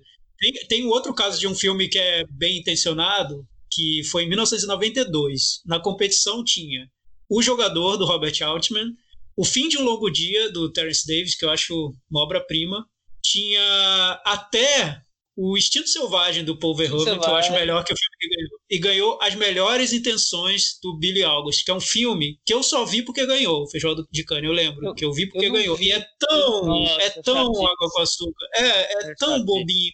Enfim, mas é um filme que a gente vai continuar vendo, daqui a pouco estreia novamente no MUBI, sei lá, porque ganhou o maldito. Festival de Cannes. Sim. Enfim. É, é, e, mesma coisa que você falou, eu vou trazer o ano de 2005. Porque tem outra coisa que eu quero ligar um ao outro. Melhores Intenções, que é do Billy August, ganhou 92, e ele tinha acabado de ganhar 88 com o Pélio Conquistador, que inclusive tá no. Eu não vi ainda, tá inclusive na Alacarte, que eu lembro que entrou esses dias. Mas em 2005, os irmãos Dardenne ganharam a segunda palma de ouro, que eles já tinham ganho em 99, fazia pouco tempo, com A Criança, que eu acho um filme também que não me encanta. E aquele ano tinha só Cachê, oh. Three Times, Três Enterros, Last Days, Eleição do Johnny To, Conto de Cinema do Sang-soo, eu sei que vocês gostam, eu não sou tão chegado, História da Violência do Cronenberg, quer dizer, tinha algumas opções, né? Realmente, realmente, Michel. Eu não tinha lembrado desse ano, mas eu, é que eu gosto do A Criança, então eu descartei os filmes que eu não acho que sejam injustiça, é, grandes injustiças, mas realmente tinha muita opção. Por exemplo, o ano do, da vitória do Elefante, 2003, eu, eu adoro Elefante. Para mim é um filme, para mim é uma obra-prima. Então falar mal, não pode falar não mal. Vou falar mal não, não, não vou falar, falar mal. mal. Mas imagina, eu aposto que tem muita gente que, que tenha considerado o Sobre Meninos e Lobos do Clint Eastwood e o Dogville do Lars von Trier como injustiçados nesse ano. Né? Eu lembro que o Dogville até o final parecia que ia ganhar e acabou que perdeu. Foi uma vitória surpreendente do Elefante. É, era um ano também acho difícil. Eu gosto muito do Elefante, não acho que é injustiça, mas não ficaria, acharia um absurdo se, se um desses dois também tivessem ganho. Mais algum ano aí, Chico? Peraí, que vocês falaram vários que eu, que eu ia falar. mas, mas eu acho que, que é isso. Acho que tem, tem é, vários anos em que terminam ficando mais marcantes, porque tinham filmes muito, muito bons competindo e, e ganham um filme mais, mais simples, vamos dizer, né? O cinco, 1955, por exemplo, ganhou o Marte, do Delbert Mann, que é um filme bobo, gente. Não, não, não dá para dizer outra coisa, assim. Tinha Vidas Amargas, do Elia Kazan concorrendo. Nossa. Tinha o Carmen Jones, do Otto Preminger concorrendo, sabe? Então acho que tem uma... É, essa coisa de ter, de ter que ter um, um, tipo de consenso, assim... É uma coisa muito cruel. Tinha o Riff Fi do Júlio da San também. Então tinha vários filmes. Você sabe que quanto, quanto, mais para trás os anos eu fui, mais eu comecei a achar injustiça. A gente tá falando mais do mais recentes, que acho que são mais conhecidos, né? Mas você vai mais para trás, tem alguns anos que, que os filmes não ficaram. Que você não quase não conhece a maioria dos filmes da, da, da competição. E, aí você vê umas coisas e fala, não, é possível que, que chegou. Que, é, que, não, se bem que esse ano aqui foi, foi equilibrado. Sei lá, eu não vou trazer nenhum título aqui, mas tem uns filmes que eu nunca vi.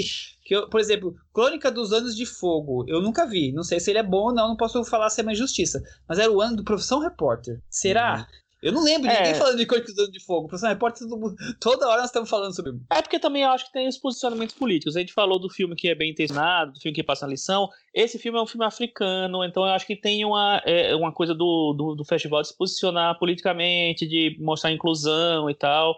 É, eu entendo mais a premiação do, do Crônicas do que, por exemplo, a premiação de um. O Mundo do Silêncio do. do como é que chama o nome? Do Louis Malle com o Jacques Cousteau, o oceanógrafo, que é um, um, documentário sobre o fundo do mar, sobre o mar, sobre as criaturas do mar e tal, é, no ano em que tinha um homem que sabia demais o Hitchcock. Eu nem sei se o Hitchcock concorreu em vários anos, assim, não. Mas, assim, é, sabe, é, tinha muita coisa interessante, assim, e aí eles premiam um documentário que, beleza. Foi... É, que, é que, Chico, a gente não consegue entender hoje qual deve ter sido o choque de ter visto um documentário sobre vida no fundo do mar, né? Hoje a gente pode vê ser. isso toda hora. Naquela época, né? Pode ser, pode ser. Pode estar tá aí a resposta, é verdade, tem razão. Eu, eu, tenho só uma perguntinha provocativa e depois a gente vai partir para o próximo bloco, digamos assim. Faz uma perguntinha provocativa. O Sol sobre o Satã contra Asas do Desejo. Então, complexo, né? É difícil, né? Eu, eu, é. eu, eu é que, é, que vezes assim, muitas pessoas consideram um dos melhores filmes de todos os tempos, né? Então por isso eu, que eu tô fazendo essa Eu gosto muito do Sob, Sob Sol de Satã. Eu acho bem, bem bom. É, mas Asas do Desejo é um filme que ficou muito mais, né? É um filme que tem uma importância maior, eu acho. Claro que é o que eu falei, não dá para você perceber essa importância na hora, no dia, na época, porque isso vai acontecer depois. Mas aí então não sei se é uma injustiça, não. É. é... Eu também não acho que seja injustiça, mas eu quis provocar. E você, Thiago, você tem essa impressão também? Ou você é Vin Vendors? Não, por mim, acho que os dois. Eu não considero uma injustiça também. Não. Eu gosto muito do filme do Vin Vendors também, mas os dois eu gosto muito, então tudo bem. Eu quero só fazer, para fazer a conexão com o próximo bloco, né? Isso. Teve um ano que estava concorrendo Ed Wood, do Tim Burton, Good Man, Good Woman, do Hao Shen, Terra e Liberdade, Shen, Terra e Liberdade, do Ken Loach, que é o meu favorito do Ken Loach, até Kids, do Larry Clark estava concorrendo. O filme que ganhou foi Underground, do Emir Kusturica, 1995. Eu lembro desse ano até hoje porque eu achei uma injustiça tão grande. Eu adorava Ed Wood, pra mim era uma obra-prima na época. Eu amo Underground, cara. eu amo Underground. Eu, eu detesto eu, quando... Underground. Eu, eu, eu, eu não gosto fiquei, muito, eu peguei. Eu fiquei muito triste quando eu vi só uma estrelinha e meia lá, porque eu dei cinco. É, eu amo. Underground passou, é, morava em Maceió na época, e, e, e assim, mu muitos filmes não estreavam no circuito normal, mas passavam na sessão. Eram duas exibições, no sábado à noite no, e no. Desculpa, na sexta-noite e no sábado de manhã. É, e muitos filmes importantes passaram ali. A Rainha Margot passou ali, o Carteiro Poeta passou ali e tal. Tô lembrando dos primeiros, né? E o Underground foi, foi por ali também. É, até o Através das Oliveiras passou ali. E aí eu assisti o Underground na sessão, na sessão da sexta-noite. Acabou a energia no meio da sessão. O filme tem três horas, né? Então vi uma hora e meia, mais ou menos. Aí eu disse assim, puta, vou ter que voltar amanhã, não é possível, não. Aí voltei. voltei, assisti de novo a primeira uma hora e meia, assisti a segunda uma hora e meia. E aí ficou, achei maravilhoso, achei incrível. É, não tinha muita referência do cinema do Costurica, mas. E, e acho que nunca revi o filme. Até tenho ele em DVD. É, vou rever só para tirar essa, essa dúvida de tantos anos. Rever e provoca a gente mas, depois. Mas com certeza ele é uma obra-prima. Então, vocês podem parar, tirar o cavalinho da chuva, que não é, não é assim não. Muito bem. Bom, o Emir Kusturica em 1995, como a gente acabou de falar de Underground, ganhou a segunda palma de ouro dele. Agora nós vamos hoje falar sobre o nosso querido momento Belas Artes à la carte e vamos conectar com a nossa conversa. Que em 1985, quando competiam filmes como Mishima, O Beijo da Mulher-Aranha, o vencedor do Oscar de filme estrangeiro, A História Oficial, Asas Bird da Liberdade. do Clint Eastwood, As da Liberdade... Não, não é, não é do Clint Eastwood, não. É o, é o Bird do Alan Parker. Desculpa, do Alan Parker, tem toda a razão. Do Alan é. Parker. Um outro filme ganhou o prêmio, né, Tiago Faria, e foi a primeira palma de ouro desse diretor. Quem foi? Sim, foi o filme. Belas Artes. Foi o filme Quando o Papai Saiu em Viagem de Negócios. É, eu vi, eu revi agora no, no Belas Artes à la carte e eu gostei do filme. Eu tenho, como eu disse no bloco anterior, uma certa birra com Costurica, porque eu realmente estava torcendo para os outros filmes e eu vi o Underground já com essa birra e me pareceu um filme alegórico de um jeito extravagante que me cansou.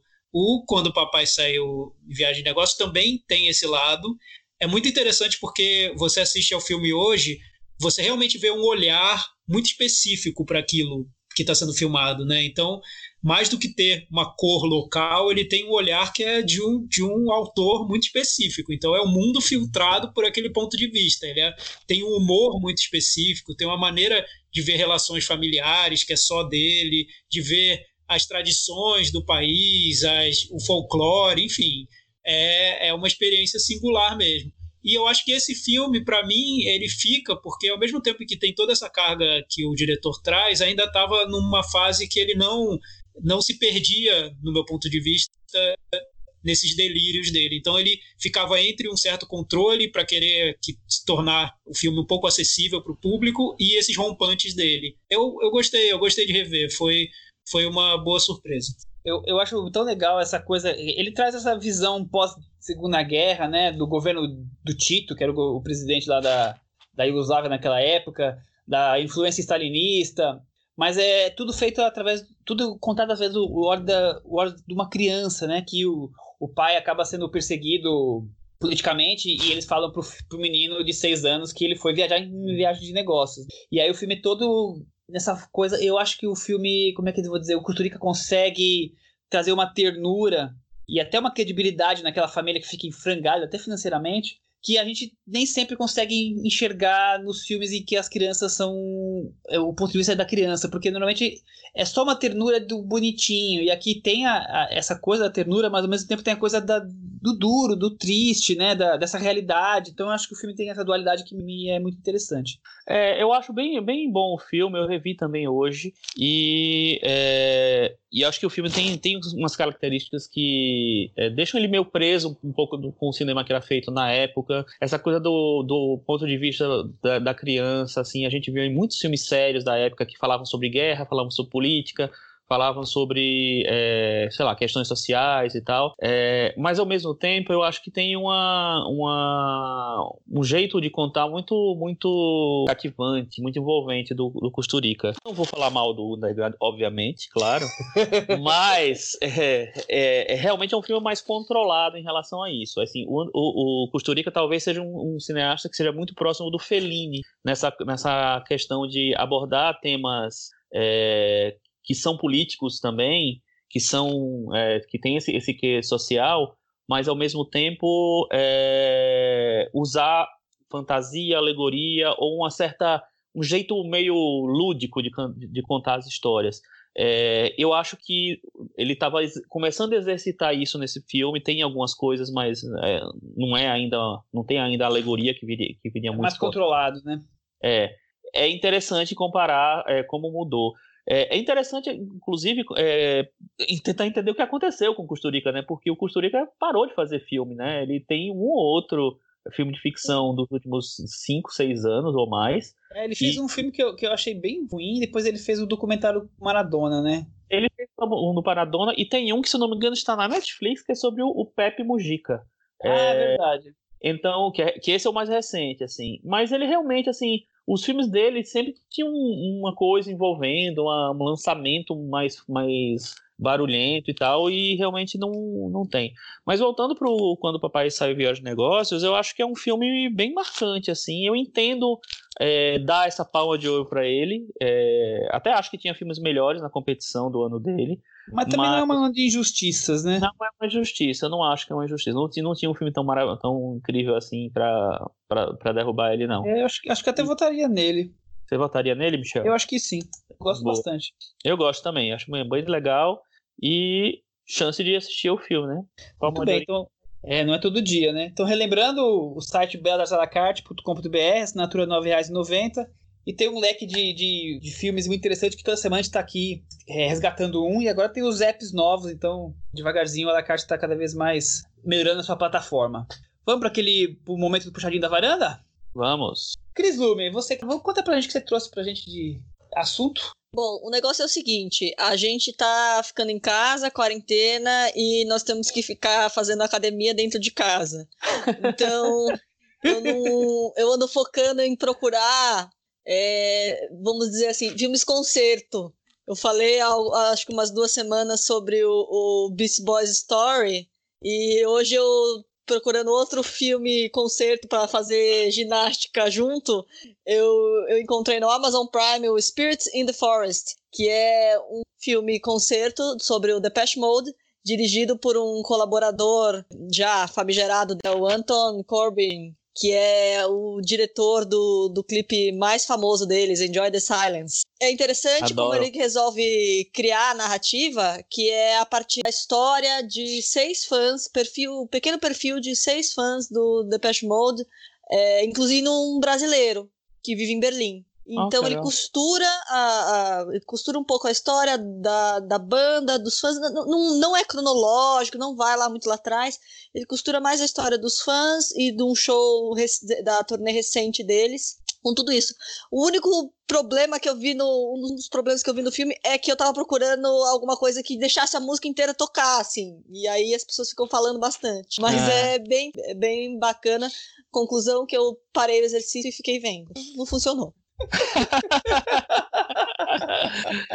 Muito bem, Cris. Uma dica dúbia, que nem o Amantes. Boa, Chico. E você, Chico? Eu vou é, dar uma dica de um filme antigo de terror, de 1983, que na minha memória não era um grande filme, não era um filme interessante. É um filme que eu tinha visto lá atrás e que achava um filme ok, chato, sei lá o que e tal, e deixei pra lá.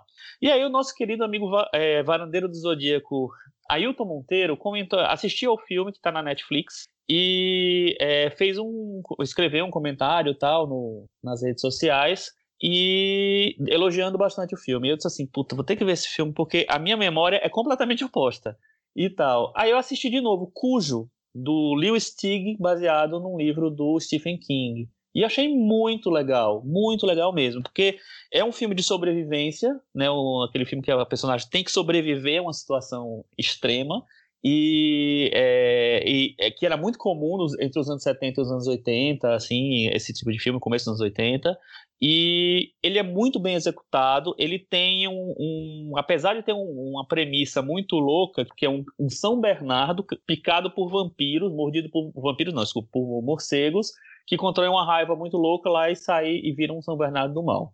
É, você acha que não, não vai funcionar isso? Funciona, funciona bem, porque o Lewis Stick tem uma mão boa, ele consegue é, criar bem a, os contextos todos, os personagens todos, tem um drama familiar no fundo ali que é bem interessante também.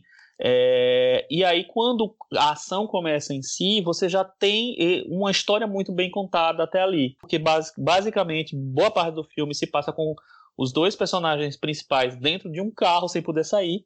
E é, a tensão, a administração da tensão pelo, pelo diretor é muito interessante. É com a Dee Wallace, que faz a mãe do ET, do ET não, a mãe do, do menino do ET, é, tinha feito um ano antes e tem um menininho bem, bem legal que tá super bem no filme. Então, o filme tá lá no, na Netflix, vale muito a pena ver ou rever Cujo. E você, Thiago? Eu essa vez eu segui uma recomendação da varanda, na verdade. Eu vi Olha. vários filmes, mas eu não trouxe nenhum específico. Eu quis trazer um que vocês indicaram e eu fui lá e vi que é o filme do Billy Wilder, o Fedora, que vocês indicaram na semana passada. E eu achei um filme delicioso, adorei o filme, queria recomendar porque ele está em cartaz no MUBI, vai ficar ainda por um tempo lá. E, e, se você não assina, entra, fica sete dias de graça, assista o filme do Billy Wilder, depois você cancela sua assinatura, sei lá, enfim. É um filme que eu achei é, que ele é tão deslocado no tempo, porque depois eu fui ler as críticas do filme e eu vi que ele foi muito criticado na época em que ele foi lançado, no fim dos anos 70, porque parecia um filme dos anos 40. Hoje a gente assiste e parece realmente parece um filme dos anos 40 feito nos anos 70 e ótimo, porque tá totalmente perdido no tempo. A gente não tá vivendo nos anos 70 para sentir esse incômodo de um filme deslocado no momento em que a gente vive. Então, realmente parece um testamento do Billy Wilder, né? Um diretor que se sentia realmente deslocado naquele período do cinema, tentando trazer de volta o cinema que ele achava que era o mais interessante e ao mesmo tempo fazendo um comentário cáustico, né, sobre Hollywood e principalmente sobre como a indústria do cinema trata as atrizes e as atrizes que envelhecem. Então, é um filme que eu acho que segue muito atual nessa nesse comentário que ele faz e muito estranho na maneira como ele se apresenta, porque realmente é um filme que só pertence ao tempo do Billy Wilder, não pertence mais a tempo nenhum do cinema. É muito legal, vale a pena ver. É, eu queria trazer o, o, o curta que, que foi lançado na, no MUBI ontem, do Jonathan Glazer, que é um diretor que muita gente gosta, né? O The Fall. E eu acho que vocês devem ter assistido, quer saber a opinião de todo mundo. O que, que vocês acharam? Eu achei até que surpreendente. Ele é curtinho, tem só sete minutos. Ele tem praticamente duas cenas, né? Ou três cenas no máximo ali. Eu vou evitar os spoilers, mas eu achei ele é, interessante. O, o Glazer tem essa coisa de, de incomodar as pessoas, né? É, para quem não sabe, o Glazer dirigiu o Sex Beast, o Reencarnação e o Sob a Pele. Então ele tem essa coisa de, de mexer um pouco um, um incômodo mesmo. É, você pode gostar ou não. Eu, eu prefiro o Sex Beast, os outros dois eu não gosto tanto. E, mas eu, o Default me. Não vou dizer que ah, gostei, assim, mas um curto, um curta bem pequenininho, eu achei ele interessante. Eu achei que tem uma pegada. Aliás, fala muito com com hoje em dia nós podemos estar chegando a uma sociedade em um breve futuro parecida com aquilo que ele pinta ali. É, não embarquei muito não. Queria ter gostado mais. Eu, eu até acho. Eu, eu gosto do, do, dos filmes do Glazer, eu sei que eles dividem muito. É, mas eu, eu gosto de elementos. Tem, tem, coisas que me fazem gostar de, do, dos filmes dele. Eu não gosto totalmente, mas eu gosto de, do, do Sexy Beast, eu gosto do Sobre a Pele. É, tem um interesse es, es, esquisito ali. Eu não sei se é porque é um curta, porque é, é muito pequeno e não, ele não consegue chegar ao ponto de me, de me envolver, mas não, não me desceu muito, não. Achei uma estranheza pela estranheza, entendeu? E aquela coisa da, de seita, de sociedade futura, assim, eu achei que já teve tanta. já foi explorado tão melhor, assim. Mas eu acho que é um filme interessante, é um filme que tem uma, é, um visual interessante, eu acho que vale ver, é curtinho também. Vamos para aquele momento então, ou o Thiago vai falar alguma coisa sobre o. É, eu, vou, eu, vou, falar rapidamente, eu também eu, eu, concordo um pouco com o Chico, eu acho que ficou mais na intenção mesmo. Eu lembro dos clipes do Jonathan Glazer e eles também têm essa, essa estranheza né, na composição da, das imagens e tudo. Nesse tem uma cena que eu achei muito bonita, que é uma árvore balançando. Antes de apresentar a situação, ele mostra só uma árvore tremendo e você já identifica que ali tem algo algo bizarro acontecendo, algo violento acontecendo. Então, antes de mostrar a ação, ele já cria toda uma atmosfera que remete àquela situação que ele quer mostrar. Mas eu também acho que ele cai no, em, em situações um pouco óbvias na minha, no meu ponto de vista, né, para retratar essa violência, essa bestialidade que nasce da sociedade. Tá? Não sei se ele foi para um ponto tão, tão original quanto talvez ele imagine que tenha ido. Muito bem. Aquele momento agora para te encerrar, Chico? Cantinho do ouvinte. Com o Tiago Faria. No cantinho do ouvinte, os comentários dos nossos ouvintes lá no blog cinemanavaranda.com. Então, são comentários sobre o episódio em que a gente falou sobre a Criança Zombie, Emma e Má Educação. O Nicolas Silva, ótimo podcast, meninos. Eu queria a Cris Lume falando mais. Eu sinto falta das dicas de cinema vulgar dela. Olha só, é nossa verdadeira crítica vulgar. Cris Lume, hoje, viu, Cris? Hoje teve, hoje teve. Hoje teve, para, hoje teve, hoje tá pago. Fiz para, fiz para começar a academia, mas não terminá-la. Sim, então, isso, isso é puro cinema vulgar. Filmes para você ver malhando. Olha aí. Malha três minutos e para pra assistir o resto. Nada, ele falou. Ele falou: nesse tempo, nesses tempos de pandemia, nada melhor do que assistir a coisas bobinhas e despretensiosas. Aí ele diz que para nós, fãs incondicionais do mestre Nicolas Cage, os Cagettes, saiu o filme A Cor que Caiu do Céu. Vocês falaram desse filme? Então, o Chico falou sobre esse filme. Eu tô curioso para ver, porque realmente parece incrível. Né? O conceito do filme é algo que eu nem consigo colocar em palavras. Chico, é mais, são cores. Pra mim, é mais, pra mim é mais Jonathan Glazer do que esse novo do que qualquer coisa. Mas, mas, mas é interessante, eu acho que vale a pena ver sim. Ele eu falou que, para variar, o Nicolas Cage está servindo mais uma atuação para ficar nos anais da história do cinema universal. Não sei se e aí ele pede pra gente falar sobre Momento Política, Funarte, Regina Duarte, eu não sei, né, né, Chico? A gente tá com. Tinha tanta coisa legal para falar aqui hoje. Vamos falar de cinema, né? Vamos falar de coisa boa, porque Regina A gente Duarte... trouxe tanta coisa boa, tanta coisa legal. Olha, Vai ficar desenterrando vou, essas personalidades. Eu vou resumir com, com a minha resposta para um, um dos templates que o Senhor na Varanda tá lançando brilhantemente com a nossa querida Cris Lume lá no, no Instagram, em que perguntava qual foi o melhor filme que você viu na, na quarentena, qual foi o, o pior filme que você viu na quarentena, e outra pergunta eu esqueci. É, o melhor filme agora eu já nem lembro mais. O pior filme que eu vi, que eu, que eu coloquei foi a entrevista da Regina Duarte. Para mim foi o pior filme, filme de terror, fuleiro, ruim. É isso. Puxado, ficar com isso, é melhor não lembrar. O Jonathan Abrantes, ele fala o seguinte: olha, é, estou fazendo uma maratona dos podcasts. Estou no primeiro episódio de janeiro de 2017. Gosto da variedade do, pro, do programa de vocês. Gostei de conhecer novos diretores, mas quando eu tento procurar os filmes dos diretores na internet, eu não consigo achar. Exemplo disso são os filmes do Apichatong e do Lave Dias. Acho que deve ter mais em festivais, né? Pena que aqui em Maceió não tem esse tipo de coisa. Fica mais no circuito do Sudeste. Abraço a todos, vida longuíssima ao podcast. É isso aí, Jonathan. O Cinema na Varanda é difícil mesmo. Nem na internet você consegue encontrar. Você tem que correr atrás dos festivais. E acho que no momento vai ser difícil, né? Correr atrás dos festivais. É. Jonathan, é o seguinte: o Lave Dias tem vários filmes dele no MUBI que você é, que não participam da, da, da, assinatura principal do, do MUBI, né? Tem que pagar avulso, é isso? É, você, você assina o MUBI, o MUBI é, acho que paga nove e pouco, uma coisa assim por, por mês. E você tem 30 filmes e um vai entrando e o outro vai saindo e você sempre fica com 30 filmes. Mas você pode alugar filmes também. E se você colocar lá na, na, na busca do. Eh, tem um espaço que chama Locações, é, você encontra filmes do Lave Dias. É, pelo menos já teve. Agora eu preciso até ver, porque eh, talvez até essas locações elas mudem também, com, junto com as outras coisas. Mas já teve. Então dá uma olhada lá, vê se não tem filme do Lave Dias lá. E esse filme Ou do manda um e-mail pro Chico, né? Manda um e-mail pro Chico e pede que ele envia para você, não é isso, Chico? Envia o quê? O filme. Oito horas de filme, dez horas de filme. sei não. É, não. Sei não se dá. Mais algum comentário, Thiago? Temos sim, olha, o Caio Moraes. Lembra o Caio que ele indicou que a gente falasse sobre o Má Educação? Lembro, lembro. Então, ele viu o Má Educação no Festival de Toronto.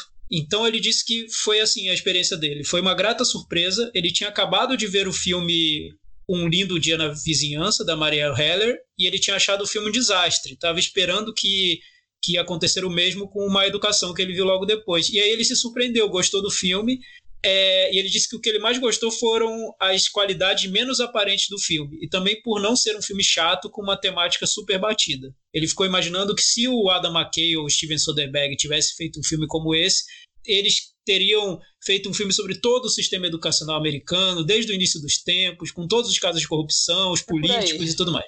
Por aí, aí ele tá diz que às vezes a qualidade do diretor está nos momentos em que ele não, se, não coloca a mão dele e deixa o roteiro brilhar por si só. É isso o que o Caio Moraes fala sobre má educação. E muito legal ele ter visto no Festival de Toronto, né? Porque, viu, foi um filme que estava passando ali logo depois do um, um Lindo Dia na Vizinhança. Poderia ter voado mais alto. Pois é. O, no Twitter, o Fábio Alves falou: Acabei de ouvir o Semana Varanda sobre má educação. Achei que vocês elogiaram tanto o filme quando chega na nota 6. Discordei em tudo, achei o filme simplista demais, roteiro sem profundidades e quase um jogral para explicar um escândalo. Aí ele colocou a hashtag decepcionado. Eu acho que a nota é, é, é condizente ao filme. Talvez a gente tenha se surpreendido porque a gente devia esperar pouco. E aí, quando o filme te entrega um pouco mais do que você espera, você já fica mais satisfeito, né? É, eu acho que é bem isso mesmo, viu, Michel? Eu acho que é isso. E quando acho que a dica que eu deixo para ele é que quando, pelo menos para mim, quando eu falo que o filme não tem nada demais como cinema, você pode esperar no máximo nota 6. Vai, é. Difícil vai ser passado 6, porque é isso aí. se o filme não tem nada demais, como cinema, não tem, tem uma direção meio genérica e tal, vai ser difícil passar disso. Então, se chegou no 6 é porque ele é muito bom no, por, por outros vieses aí. Não, e o que eu acho que, que as pessoas ficam muito presas à nota, ao, ao número da nota, a é, mas na verdade eu acho que a, a, nota é mais um indicativo. Assim, é, a, a, o meu critério para uma nota 6 é um filme três estrelas, que para mim é um filme bom.